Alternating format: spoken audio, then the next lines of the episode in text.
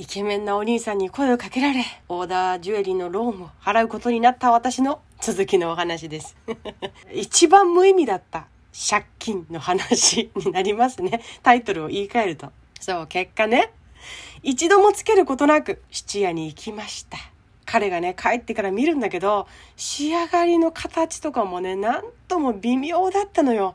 ただ、ピンクダイヤっていう言葉を彼がすごい言ってたから、あまあ、ダイヤはダイヤかなっていうところだけに安心を置いていてね、いつぞやに七に入れて助けてもらおうって考えてたの。で、そしていざ、その時が来たんです。10年くらい経った頃かな、七に入れたのよ。一度もつけずに。したらね、これ値段つきませんけど、持って帰ります？って鑑定士に言われて、目玉が飛び出るかと思った、マジで。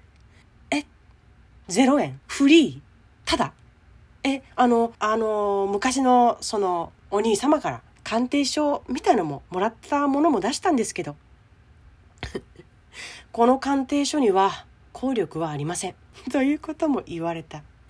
なんかさ、説明されてるんだけど、ショックで何にも頭に入らない。ちょっと待って。買いたいとも思わず、この人が彼がね、クビにならないなら、いっかとまで思っての70万。月々数年払って払い終えた借金。一度も、一度も首に巻くこともなかったジュエリー。せめてお金の足しにしようとばかりを心の拠り所に10年質屋に入れずに自分の懐に温めて置いてあったのに。結果がこれ結果がこれもうびっくりしました。もう心が10年にわたりのこのオーダージュエリーに対する気持ちの上がり下がり。びっくりするわ。だからね、断るってね、難しい人には難しいんだけど、断りたいな、嫌だなって思ったら断ろう。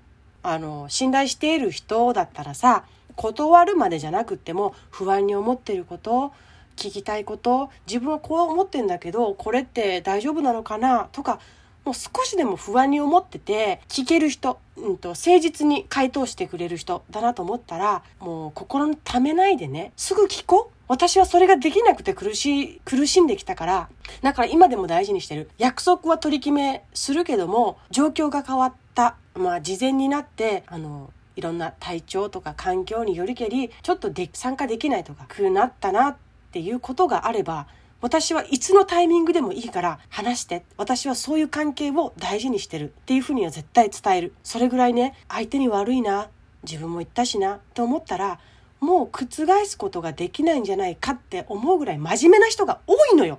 一気に伝えること難しいかもしれんけど、まずはできる人から少しずつやっていこうって私はすごく思うね。困ったら、まずは一人で抱え込まずに信頼できる人にうーん、なんて言うんだろうな。中立的な立場で信頼できる人に相談してみること忘れないでください。さあ、今日は、断るという選択肢を使ってこないまま、人生を生きてきた私の一番無駄な借金話でした。今日一日、イエスとノーの両方、自分の意思に沿って適切に使ってみてね。また、その話も聞きたいです。ではでは、いってらっしゃい